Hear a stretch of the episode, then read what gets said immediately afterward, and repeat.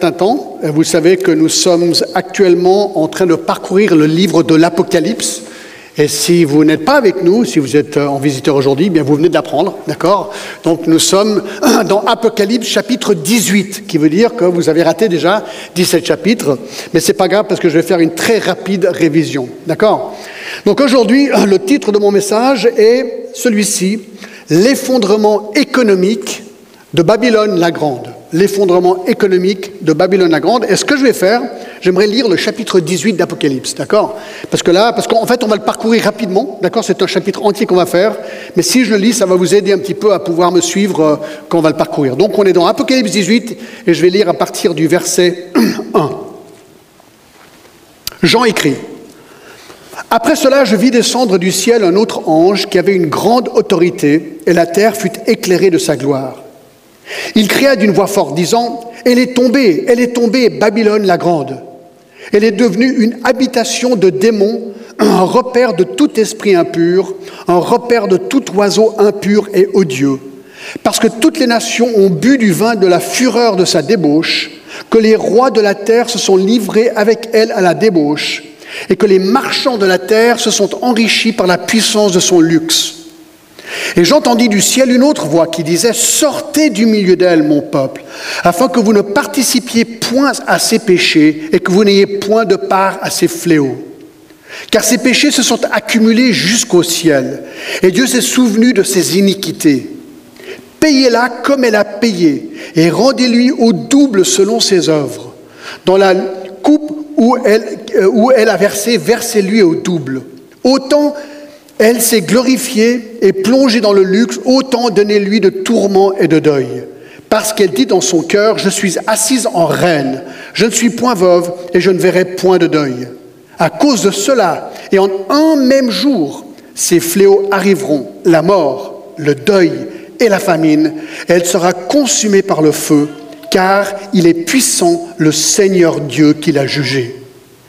Et tous les rois de la terre qui se sont livrés avec elle à la débauche et au luxe pleureront et se lamenteront à cause d'elle quand ils verront la fumée de son embrasement, se tenant éloignés dans la crainte de son tourment. Ils diront, Malheur, malheur, la grande ville Babylone, la ville puissante, en une seule heure est venu ton jugement. Et les marchands de la terre pleurent et sont dans le deuil à cause d'elle parce que personne n'achète plus leur cargaison. Cargaison d'or, d'argent, de pierres précieuses, de perles, de fin lin, de pourpre, de soie, d'écarlate, de toute espèce de bois de senteur, de toute espèce d'objet d'ivoire, de toute espèce d'objet en bois très précieux, en airain, en fer et en marbre, de cannelle, d'aromates, de parfums, de myrrhe, d'encens, de vin, d'huile, de fin farine, de blé, de bœufs, de brebis, de chevaux, de chars, de corps et d'âme d'hommes. Les fruits qui désiraient ton âme sont allés loin de toi, et toutes les choses délicates et magnifiques sont perdues pour toi, et tu ne les trouveras plus. Les marchands de ces choses qui sont enrichis par elles se tiendront éloignés dans la crainte de tout tourment. Ils pleureront et seront dans le deuil et diront Malheur, malheur, la grande ville qui était vêtue de fin lin, de pourpre et d'écarlate, et parée d'or, de pierres précieuses et de perles, en une seule heure, tant de richesses ont été détruites. Et tous les pilotes, tous ceux qui naviguent vers ces lieux, les marins et tous ceux qui exploitent la mer se tenaient éloignés. Et ils s'écriaient en voyant la fumée de son embrasement, quelle ville était semblable à la grande ville. Ils jetaient de la poussière sur leur tête et ils pleuraient, ils étaient dans le deuil et ils criaient en disant Malheur, malheur, la grande ville où sont enrichis par son opulence tous ceux qui ont des navires sur la mer en une seule heure elle a été détruite. Ciel. Réjouis-toi sur elle.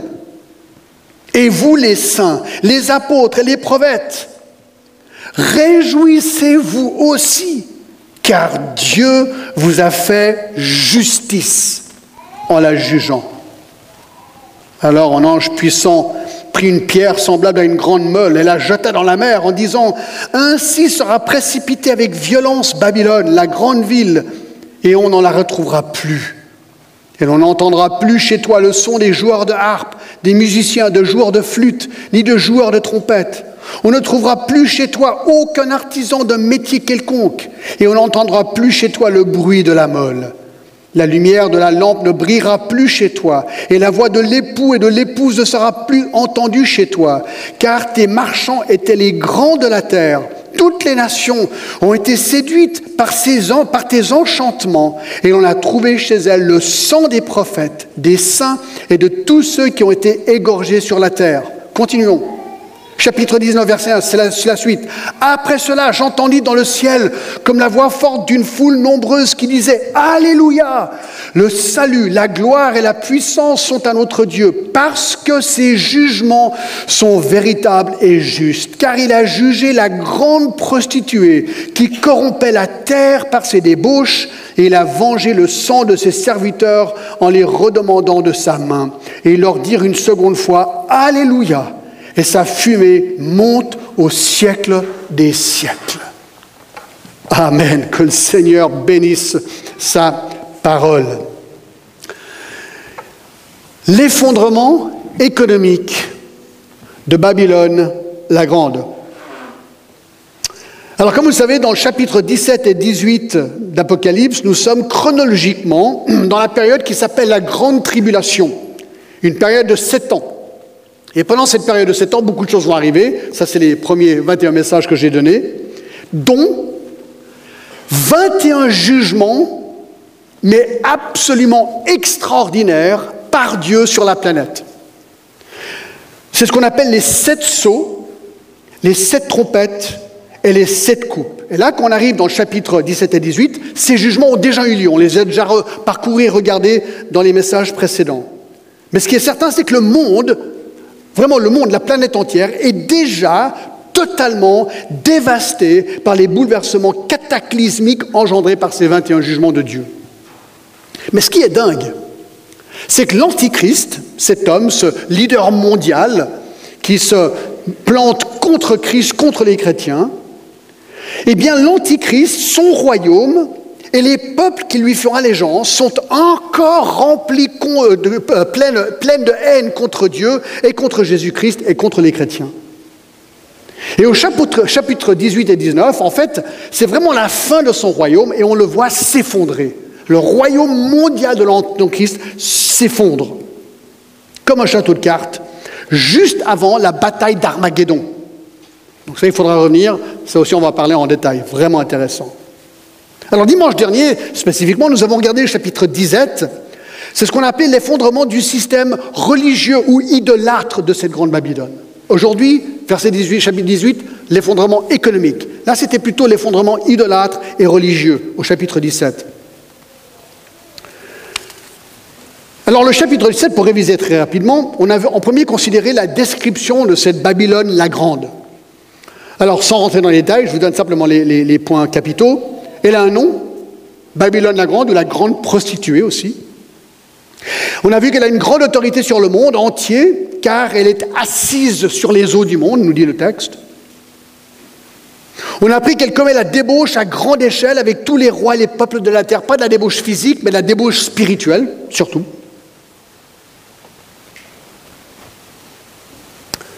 Elle a un complice pernicieux, l'Antichrist. Elle est vue vêtue d'habits incitants comme une prostituée qui cherche à attraper ses clients. Elle porte un bandeau sur la terre qui annonce ses intentions, prostitution, abomination. elle commet un crime ignoble, le massacre des chrétiens. Ça, c'est le chapitre 17. Alors, il y avait des choses qu'on a interprétées aussi, l'interprétation de la Babylone la Grande dans les versets 7 à 18. Sans entrer dans les détails, je vous lis simplement nos conclusions. La bête, c'est l'Antichrist. La femme, c'est le système idolâtre antichrétien lié à l'Antichrist, avec la ville capitale, probablement Babylone reconstruite, mais ça on verra ça aujourd'hui. Les sept têtes des versets 9 à 11 étaient sept montagnes, mais aussi sept rois, probablement des empires successifs dans l'histoire qui incluent l'empire de l'Antichrist. Les dix cornes qu'on a vues aussi sont probablement l'empire de l'Antichrist qui sera subdivisé en dix régions administratives dirigées par ces dix rois. Ça, c'est un résumé rapide. Et là, ça nous amène au chapitre 18, mon texte pour aujourd'hui. L'effondrement ou le jugement du système économique de Babylone la Grande. Et là, c'est simple, quelque part, parce que ce texte nous montre six caractéristiques du jugement de Babylone la Grande. Numéro un. Numéro un, l'annonce du jugement de Dieu. L'annonce du jugement de Dieu. Chapitre 18, versets 1 et 2. Après cela, je vis descendre du ciel un autre ange qui avait une grande autorité, et la terre fut éclairée de sa gloire, et il cria d'une voix forte, disant, Elle est tombée, elle est tombée, Babylone la grande. Donc, après cela, ces deux premiers mots du, euh, du verset 1, établissent le lien entre le chapitre 17 et le verset 18. Chronologiquement, les événements du chapitre 18 suivent ceux du chapitre 17. Chapitre 17 décrit la Babylone religieuse idolâtre qui s'effondre. Ici, c'est la Babylone économique qui s'effondre. Et il dit que je vis descendre du ciel un autre ange qui avait une grande autorité. La terre fut éclairée de sa gloire. Donc, vous savez qu'il y a des anges qui révèlent à Jean cette vision qu'il a. Donc, il envoie un autre avec une autorité incroyable, certainement une autorité pour pouvoir être utilisée par Dieu pour juger le monde. Et sa gloire était que la terre fut, en, fut éclairée.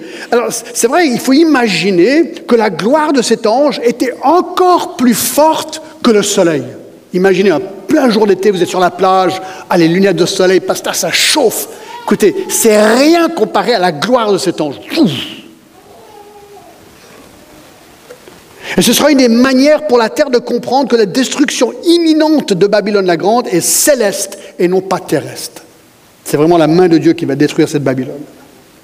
Et donc il crie d'une voix forte, elle est tombée, elle est tombée, Babylone la Grande. Et c'est intéressant, c'est le thème du chapitre ici. La chute et l'ouvre ou l'effondrement de Babylone la Grande. Et ce qui est intéressant, c'est que le temps du verbe est au passé. Il dit, elle est tombée, elle est tombée, mais en fait, elle n'est pas encore tombée. Mais puisque c'est une prophétie, puisque ça a été décrété par Dieu, de la perspective céleste, c'est déjà fait. C'est déjà fait. C'est déjà accompli. Le jugement est déjà accompli. Alors bien, sûr qu'il n'est pas encore accompli de notre perspective, mais quand Dieu fait une prophétie, une chose est sûre, il l'accomplit. Et donc, Babylone va tomber. Ça devrait être un encouragement pour nous chrétiens. Des fois, on regarde autour de nous, on se dit, mais le monde, où va-t-il? Quelle galère ce monde? Dieu contrôle tout. Et le timing de Dieu est parfait. Les choses doivent s'empirer avant qu'elles deviennent bien, bonnes. Et alors, il y a quand même une question qu'on doit poser ici, c'est l'identification de Babylone la Grande. La Babylone la Grande, elle va être détruite. Alors je veux l'identifier un petit peu plus parce que j'en ai touché un mot dimanche dernier en suggérant qu'elle se référait bel et bien à la ville de Babylone en Irak. Le centre politique et même religieux de l'Antichrist sera Babylone en Irak reconstruite. C'est ce que j'ai suggéré. Alors quelqu'un est venu me voir après le culte, à juste titre, pour me dire, mais John, j'ai un doute sur, cette hypothèse, et comme vous le savez, avec Apocalypse, j'ai toujours dit, j'y vais humblement, je peux me tromper, donc venez me voir, si vous n'êtes pas d'accord, il n'y a pas de problème, d'accord? Je ne vais pas mourir sur mon interprétation d'Apocalypse, mais je fais du mieux que je peux, d'accord? Alors cette personne, à juste titre, est venue me voir très gentiment pour dire, John, écoute, là, je sais pas, Babylone la Grande, ça me paraît un petit peu, hein, peut-être ça va être Rome, beaucoup de gens pensent que ça va être Rome, d'autres Londres, d'autres New York, d'autres je ne sais pas où, d'accord? Alors, est-ce que c'est Rome ou est-ce que c'est Babylone? Vraiment la Babylone, d'accord? Et alors, euh, parce qu'en fait, dans Ésaïe 13, il est dit que, Ésaïe 13, 19 à 22, il est dit que Babylone ne sera jamais reconstruite. Donc, puisque Babylone a déjà été aujourd'hui jugée, ben, elle n'a pas encore été reconstruite, selon cette personne, donc ça ne peut pas être Babylone. Elle ne peut pas être reconstruite, puisque dans Ésaïe 13, 19 à 22, il est dit qu'elle ne devrait pas être reconstruite. Alors, j'ai fait plus de recherches cette semaine. D'accord Mais mon humble conclusion, basée sur certains d'autres pans, j'ai consulté des commentaires, inclut Wilmington, Henry Morris, John Alexander, John Alexander, euh, dont, j'étais le pasteur il y a des années, qui a écrit un super livre sur l'Apocalypse, au fait, et aussi John MacArthur. Ils pensent tous que Babylone la Grande sera bel et bien Babylone en Irak reconstruite. Alors, sur quelle base? Je vais rapide, hein, sans regarder le détail. Pour les raisons suivantes. La destruction de Babylone se fera lorsque les étoiles et le soleil seront obscurcis. Ésaïe 13, 1, 9 et 10. Ce n'était pas le cas à l'époque. Deux, Babylone deviendra aussi dévastée que Sodome et Gomorre, brûlées totalement sans aucun vestige selon Ésaïe 13, 19 et Jérémie 54, 40, ce qui n'est pas le cas non plus. 3. Babylone deviendra inhabitable sans qu'il y rentre homme ou animal pour toujours, selon Ésaïe 13, 20 et Jérémie 51, 62. 4. Ce sera un temps de jugement pas uniquement pour Babylone, mais pour toutes les nations. Ésaïe 13, 11 à 13, Jérémie 51, 49. La destruction de Babylone sera suivie d'une paix universelle. Ésaïe 14, 7 et 8. La destruction de Babylone est associée avec la condamnation de Satan lorsqu'il sera jeté dans Sheol, selon Ésaïe 14, 12 à 15.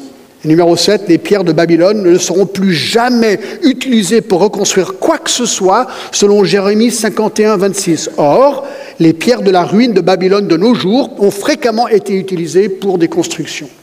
Basé sur ces quelques points et d'autres encore, commentateurs ont conclu que Babylone, qui a été détruite déjà, n'est pas la destruction ultime, qu'elle va être reconstruite et ensuite être détruite selon les points que je viens de vous lire.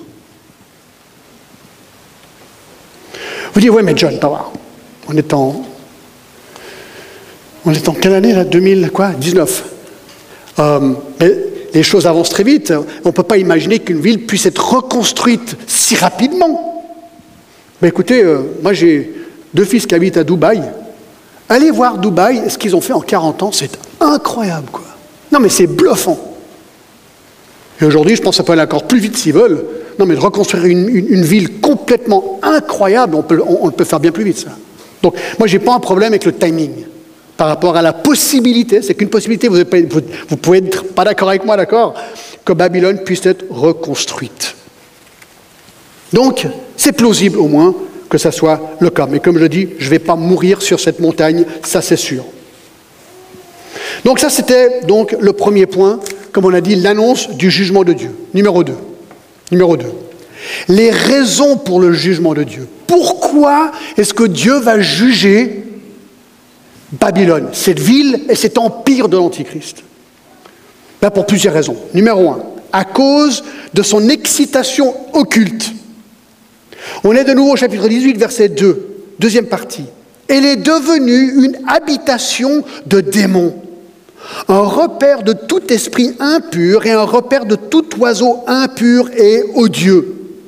C'est intéressant, n'est-ce pas, cette phrase Une ville habitée par des démons. Non, mais ça fait réfléchir, ça.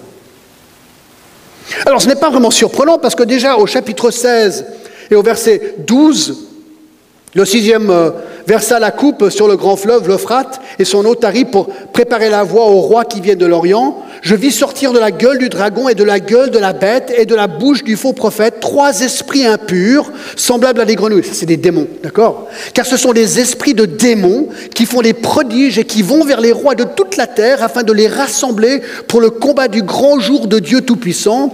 Voici, je viens comme un voleur heureux, celui qui veille et qui, garde ses vêtements afin qu'il ne marche pas nu et qu'on ne voit pas sa honte. Et ils les rassemblèrent dans un lieu appelé en hébreu Armageddon.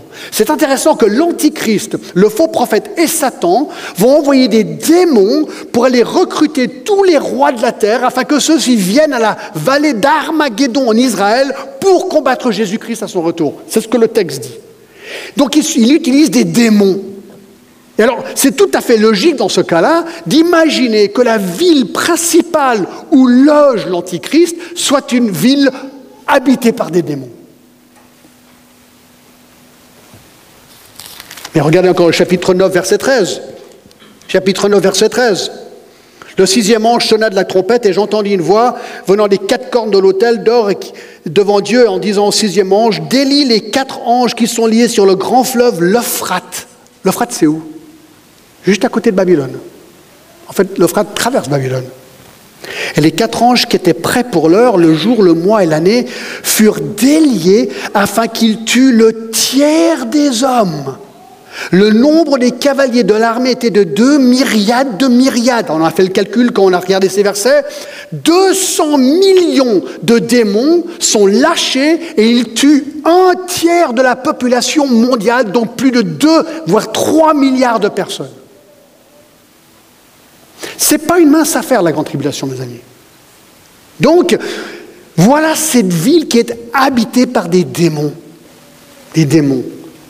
Et un repère, encore le verset 2, de tout esprit impur et un repère de tout oiseau impur et odieux. Ici, les démons sont décrits comme des vautours odieux qui n'attendent qu'une chose, descendre et dévorer leur proie. Donc pourquoi est-ce que Babylone va être jugée, numéro un, à cause de son excitation occulte, démoniaque Deux, à cause de sa débauche planétaire. Sa débauche planétaire, le verset 3. Parce que toutes les nations ont bu du vin de la fureur de sa débauche, que les rois de la terre se sont livrés avec elle à la débauche, et que les marchands de la terre se sont enrichis par la puissance de son luxe. Alors, c'est intéressant. Alors, bien sûr, quand on parle de débauche, on pense toujours à débauche sexuelle. Ici, c'est de la débauche de toutes sortes. D'accord? Mais ici, regardez, regardez le nombre de personnes. La terre entière est sous, est sous l'empire de l'Antichrist toutes les nations, tous les rois de la terre et tous les marchands de la terre. Débauche, luxe, ils ne vivent que pour une chose, pour eux, pour leur chair, pour leur bien. Cette grande Babylone un pouvoir de débauche intoxiquant sur le monde. Et on voit qu'ici, le monde entier se donne à cœur plein à la débauche, à la luxure sans limite. L'enrichissement des marchands sera sans parallèle dans l'histoire du monde. Ils seront enivrés par l'argent, enivrés par la débauche. Trois. Troisième raison. À cause de ces péchés empilés. C'est vraiment intéressant, regardez les versets 4 et 5. J'entendis du ciel une autre voix qui disait Sortez du milieu de mon peuple, afin que vous participiez point à les péchés, et vous n'ayez point part à ces fléaux, on y reviendra. Mais regardez verset 5. Car ces péchés se sont accumulés jusqu'au ciel, et Dieu s'est souvenu de ses iniquités. Payez-la comme elle a payé, et rendez-lui au double selon ses œuvres, dans la coupe où elle a versé, versez-lui le double. Ah, c'est intéressant, hein il dit, je vais juger Babylone, pourquoi? Parce que ses péchés se sont accumulés jusqu'au ciel et Dieu s'est souvenu de ses iniquités. Littéralement, le mot veut dire empiler. Imaginez, d'accord? Bon, je suis sûr qu'ici, vous péchez très très peu, d'accord? Nous péchons peu, nous espérons. Néanmoins, quand un péché, c'est simplement, une, disons, une mauvaise pensée ou une mauvaise parole ou un mauvais geste ou une mauvaise action, faites un petit calcul dans votre tête. Combien de fois pensez-vous que vous avez péché dans votre vie? Dans votre vie. Mauvaise pensée, mauvaise parole, mauvaise action. Bon. En une année. Non, non, non. En un jour. Non, en une heure. Combien de fois en une heure Maintenant, prenez tous ces péchés et empilez-les. Alors disons qu'un péché, c'est un centime, je n'importe quoi. Ça ferait combien de kilomètres C'est jusqu'à où Alors, c'est tout bête, mais, mais c'est l'image ici. Ces péchés sont empilés, sont empilés, et Dieu s'est souvenu de ces péchés. Vous dites, mais c'est incroyable cette histoire. Je croyais que Dieu pardonnait. 16, 19. 16, 19. Et la grande ville fut divisée en trois parties, les villes des nations tombèrent, et Dieu se souvint de Babylone la grande pour lui donner la coupe du vin de son ardente colère. Dieu se souvient des péchés. Eh oui. Dans Jérémie 51, et verset 9, il est dit, nous avons voulu guérir Babylone, mais n'a pas guéri. Abandonnons-la et que chacun aille dans son pays, car son châtiment atteint jusqu'aux cieux et s'élève jusqu'au nu. Dieu se souvient de nos péchés. Alors moi j'ai toujours, ça je l'utilise souvent quand j'annonce l'évangile à quelqu'un, écoutez Romains 2, 5, c'est incroyable. Je, quand on parle du péché, j'explique aux gens qui sont pécheurs, je dis ceci au verset 5, mais par ton endurcissement et par ton cœur impénitent, tu t'amasses un trésor de colère pour le jugement de la colère et la manifestation du juge jugement de Dieu. Donc, l'endurcissement d'une personne et un cœur impétinent, c'est comme si la colère de Dieu grossit, grossit, grossit, grossit, grossit, jusqu'au jour du jugement et voilà ce qui se passe à Babylone. Mais est-ce que Dieu ne pardonne pas les péchés? Oui. Oui, il pardonne les péchés de qui? Eh bien de ceux qui se repentent. De ceux qui se repentent. Ésaïe 43, verset 25. Mais tu m'as tourmenté par tes péchés, verset 24, tu m'as fatigué par tes iniquités. C'est moi qui efface tes transgressions pour l'amour de moi, et je ne me souviendrai plus de tes péchés. Donc Dieu oublie les péchés de ceux qui viennent à lui pour être pardonnés. Jérémie 31, verset 34, le dit comme ceci. Celui-ci, euh, car je pardonne leur iniquité, je ne me souviendrai plus de leurs péchés. Voilà pourquoi Christ est mort sur la croix. Alors dans l'Ancien Testament, les gens regardaient à l'agneau qui allait être crucifié. Nous, dans le Nouveau Testament, nous regardons en arrière. Regardez, je pointe juste là au pain et, au vin. Mais on, on regarde à Jésus-Christ, lui qui est mort. Il a pris le jugement de mes péchés sur lui. Et donc quand je place ma foi en lui, quand je lui demande de devenir mon sauveur et mon Seigneur, il prend mon péché, il le prend sur lui et me donne, 2 Corinthiens 5, 17, sa justice à la place. Et donc, on est converti, c'est ça une conversion, c'est de dire Waouh, Seigneur, je suis un pécheur, je suis, je suis aussi mauvais que Babylone, en fait. Mais Seigneur, je reconnais mon péché.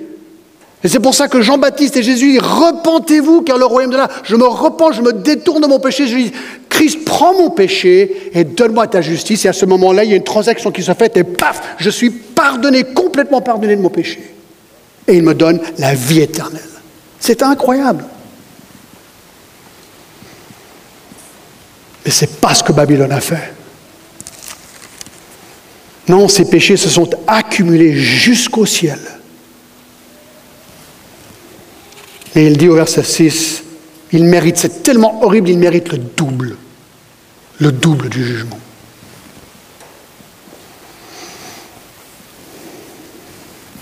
Quatre, quatrième raison, à cause de sa luxure incontrôlée, verset 7.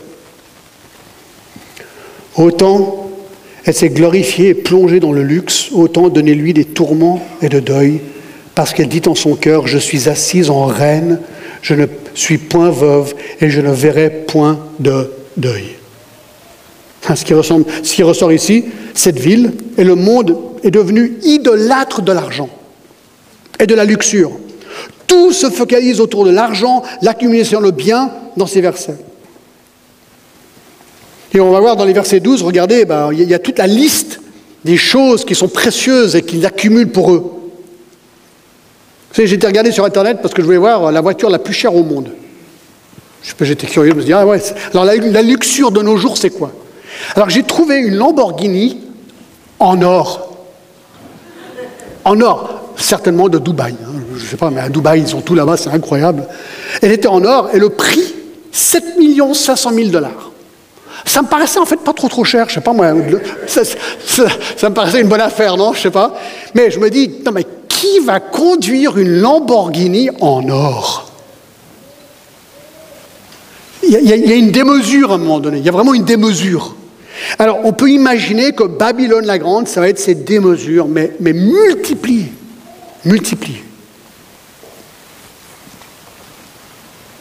Alors question, est-ce que ça veut dire que la richesse est un mal? Est-ce que la richesse est un mal Alors c'est une question piège que je pose. Je pense non. Non, parce que regardez, c'est intéressant, dans, dans 1 Timothée 6, il dit aux chrétiens dans l'Église, recommande aux riches du présent siècle de ne pas être orgueilleux, de ne pas mettre leur espérance dans les richesses incertaines, mais de les mettre en Dieu qui nous donne avec abondance toutes choses pour que nous en jouissions. Donc, il dit aux riches, pour qui vous êtes riches, alors attention, ne soyez pas orgueilleux, ne mettez pas votre espérance dans vos richesses et soyez généreux. C'est ça qui désamorce l'amour de l'argent. Donc d'un côté, non, c'est pas mal d'être riche. Il y a des gens qui travaillent, qui sont devenus riches, c'est comme ça. Mais, verset 10 du même chapitre nous dit ceci. Verset 9. Ceux qui veulent s'enrichir tombent dans la tentation, dans le piège, dans beaucoup de désirs insensés et pernicieux qui plongent les hommes dans la ruine, dans la perdition, car l'amour de l'argent est une racine de tous les maux. Le problème, c'est en fait pas l'argent, c'est l'amour de l'argent. Et ça, c'est pas évident à naviguer ça. À quel moment est-ce qu'on devient amoureux de l'argent? Est-ce qu'il faut être riche pour être amoureux de l'argent ou est-ce qu'on peut être pauvre et être amoureux de l'argent? Oui. L'amour de l'argent, c'est une attitude de cœur. J'ai jamais assez. Que je sois pauvre ou riche, il m'en faut toujours plus. Il n'y a pas le contentement. Il y a un contentement qui s'installe pour une personne qui connaît le Seigneur. Mais ici, c'est démesuré. C'est l'amour de l'argent fois 10, fois 15, fois 20, fois 100. Et donc, de nouveau, le jugement est appelé. Cinq, cinquième raison pour le jugement, à cause de son orgueil nauséeux. L'orgueil nauséeux, verset 7, on est de nouveau dans Apocalypse 18, verset 7, autant elle s'est glorifiée et plongée dans le luxe. Elle se glorifie, et elle se dit, je suis assise en reine, je ne suis point veuve, je ne verrai point de deuil. Ah ouais, je suis assise en reine, simplement, c'est une manière simplement d'affirmer le sentiment de toute puissance, d'intouchabilité. Je sais pas, est-ce que. J'ai pensé à ça aussi. Imaginons la Suisse. C'est un beau pays, franchement. Les gens sont riches globalement, on mange bien, on vit bien. Il y a le SEVA qui va bientôt commencer, donc on est bien transporté. C'est quand même super la Suisse, d'accord? Les fondus, la raclette, c'est le top. Est-ce qu'on pourrait imaginer qu'en une heure, la Suisse soit ruinée? Non, quand même pas la Suisse. C'est ce qu'ils se disaient. Non mais, regardez Babylone. C'est franchement incroyable. On a tout, on a des Lamborghini en or. C'est le top. Et paf, en une, heure, c'est fini. En une heure, c'est fini. Il faut faire attention à l'orgueil. Tout ce qu'on a nous vient du Seigneur. Attention à l'orgueil. Vous savez, les choses peuvent changer tellement rapidement. Regardez les bourses dernièrement aux États-Unis, mais c'est incroyable. Moi, je ne regarde pas souvent la bourse, mais des fois, je regarde. Mais ça monte et ça descend d'un jour à l'autre. Tu peux tout perdre en cinq minutes aujourd'hui. C'est incroyable.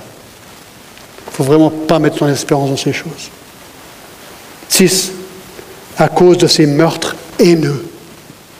Verset 24.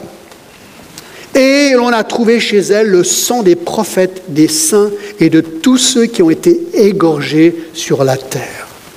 Et là, j'ai regardé chapitre 6, verset 10, verset, chapitre 11, verset 7, non, chapitre 7, ouais, non, enfin bref, plein de textes qu'on avait déjà vus où les chrétiens sont martyrisés. Surtout dans le chapitre 13 aussi, où l'Antichrist, il donne cette marque 666, où maintenant les chrétiens ne peuvent plus vendre ni acheter, à moins qu'ils mettent la marque de la bête sur leur front. Et les chrétiens vont dire non. Et donc, ils vont mourir de faim. Ça, on l'a déjà vu au chapitre 13. Et donc, ils tuent les chrétiens parce que l'Antichrist est haï ou est Christ, il est les chrétiens représentant le Christ. Donc voilà les six raisons pour le jugement de Dieu. Numéro 3, le gémissement face au jugement de Dieu. Quelle est la réaction à ce jugement? Bah, Regardez les versets 9, là on va aller assez vite, d'accord? Il y a trois types de réactions négatives. Premièrement, les rois de la terre, verset 9. Tous les rois de la terre, qui se sont livrés avec elle à l'ébauche et au luxe, pleureront et se lamenteront à cause d'elle quand ils verront la fumée de son embrasement. Se tenant éloignés dans la crainte et le tourment, ils diront Malheur, malheur, la grande ville Babylone, la ville puissante, en une seule heure est venu son jugement. Alors est-ce que ça veut dire qu'elle est vraiment tombée en une heure ou est-ce que c'est une manière simplement de dire Waouh, ça a été très très rapide?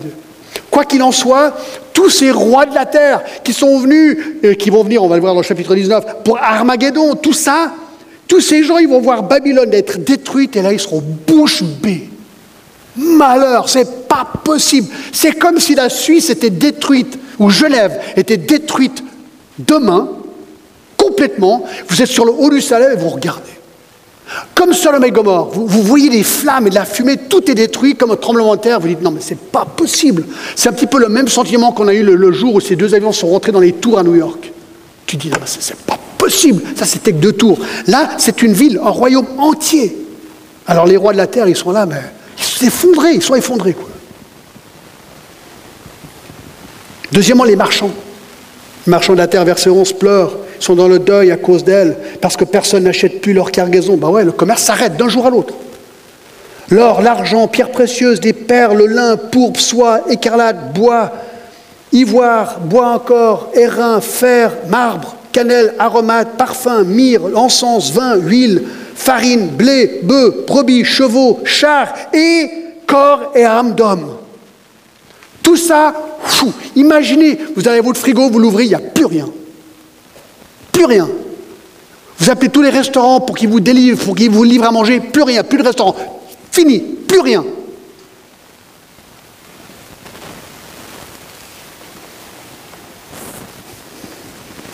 D'un jour à l'autre, ruiné.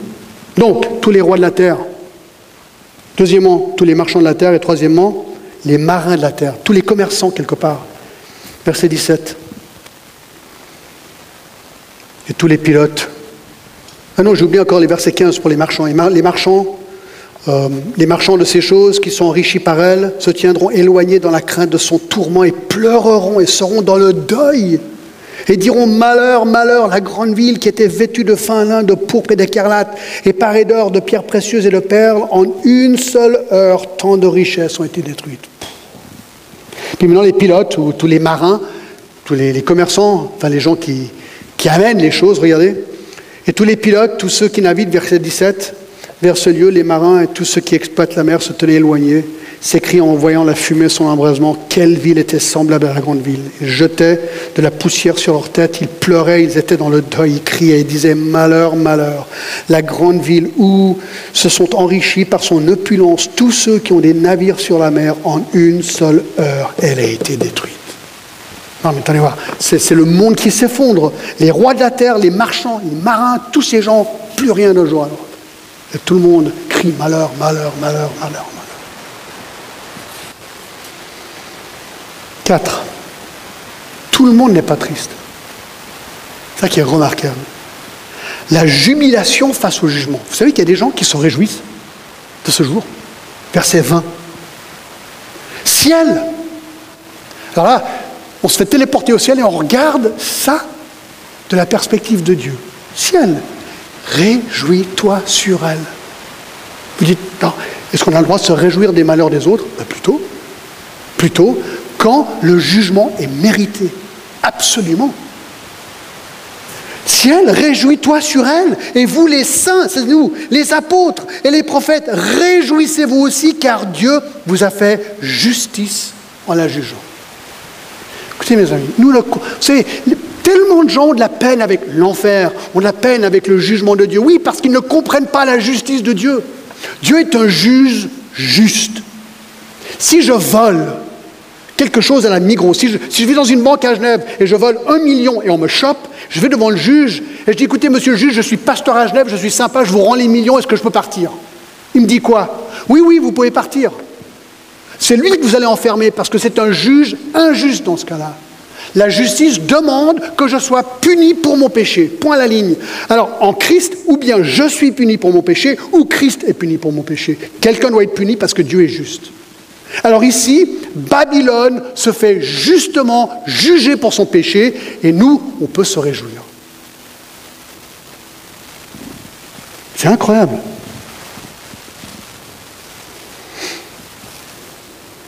C'est la jubilation face au jugement de Dieu. Alors ce n'est pas une jubilation moqueur, c'est une jubilation mais, triste.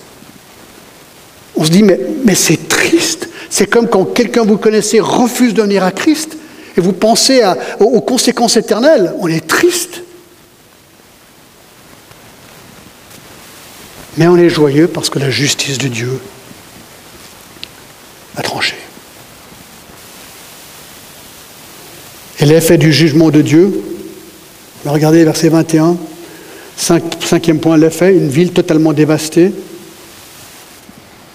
un ange puissant, verset 21, prit une pierre semblable à une grande meule, la jeta dans la mer en disant ainsi sera précipitée avec violence Babylone, la grande ville, et on la retrouvera plus. C'est une manière de décrire cette destruction de la ville. Et on n'entendra plus chez elle le son des joueurs d'art, plus de musique, plus de musiciens, plus de joueurs de flûte, plus de joueurs de trompette. On ne trouvera plus chez toi ni aucun artisan d'un métier quelconque. On ne tiendra plus chez toi, on n'entendra plus chez toi le bruit de la meule. Plus de travail, plus de chant, plus d'enfants, plus rien. La lumière de la lampe ne brillera plus chez toi, et la voix de l'époux et de l'épouse ne sera plus entendue chez toi, car tes marchands étaient des grands de la terre, toutes les nations étaient séduites par tes enchantements. C'est intéressant ce mot enchantement, c'est un mot que vous connaissez en grec, pharmakeo, du mot pharmacie, drogue. On a l'impression que ces enchantements, c'est des enchantements occultes liés avec la drogue, c'est le mot. Ouais, parce qu'ils ont été séduits par tes enchantements. Et on a trouvé chez elles le sang des prophètes, des saints et de tous ceux qui ont été égorgés sur la terre. C'est le juste jugement pour un royaume horrible, celui de l'Antichrist. Alors je termine avec le dernier point, le sixième point, regardez. Et ça, c'est la grâce de Dieu, mes amis, mais la grâce de Dieu, ah, il faut la voir éclater ici. C'est l'invitation à éviter le jugement de Dieu. Et là, on retourne au verset 4. En début de ce chapitre, regardez verset 4. Et j'entendis du ciel une autre voix qui disait, Sortez du milieu d'elle, mon peuple afin que vous ne participiez point à ces péchés et que vous n'ayez point de part à ces fléaux. Écoutez, c'est le même appel qu'on fait aujourd'hui. Ça, c'est dans l'avenir, pour les gens qui seront dans la tribulation. Moi, je pense qu'on n'y sera pas. Mais ça, c'est une autre question que j'ai déjà abordée. Mais ici, la leçon est quoi? Écoute, mon ami, tu as deux options vis-à-vis de ton péché. Ou bien tu payes pour ton péché toi-même. Tu seras jugé par Dieu. Le salaire du péché, c'est la mort. Sinon, Dieu n'est pas juste. Tu dis, ouais, mais j'aime pas. ok, personne n'aime, mais c'est la vérité. Ou bien, tu permets que quelqu'un d'autre paye à ta place. Et ce quelqu'un d'autre, c'est Jésus-Christ. Lui qui était sans péché a pris ton péché sur lui pour qu'il meure à ta place. Donc, j'ai envie de te dire aujourd'hui, si tu ne connais pas Christ, sors. Sors de ce monde. Sors de, cet engouffrement du péché dans lequel tu vis. Sors du train de ce monde qui te mène vers la ruine. Viens à Christ. Viens à Christ. C'est ce qu'il dit ici. Sortez du milieu d'elle, mon peuple, afin que vous ne participiez point à ces péchés et que vous n'ayez point part à ces fléaux. Viens à Christ. Il te pardonnera. J'ai des frissons là. Il te pardonnera complètement, car l'agneau de Dieu ôte tous les péchés et il les jettera aussi loin que l'Occident et l'Orient, et il te donnera, Jean 3,16, la vie éternelle.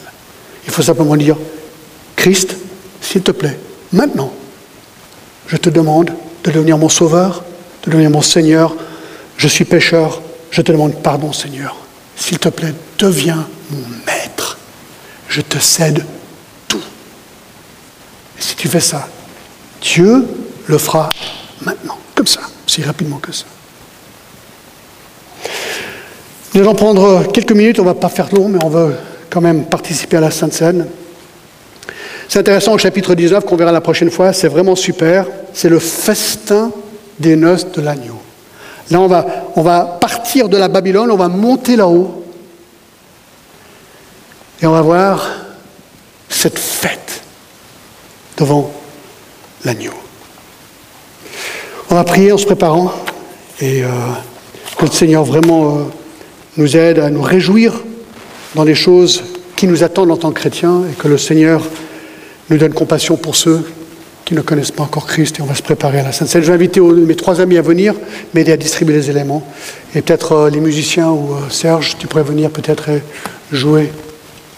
Je crois que Serge est là quelque part. Non? Alors peut-être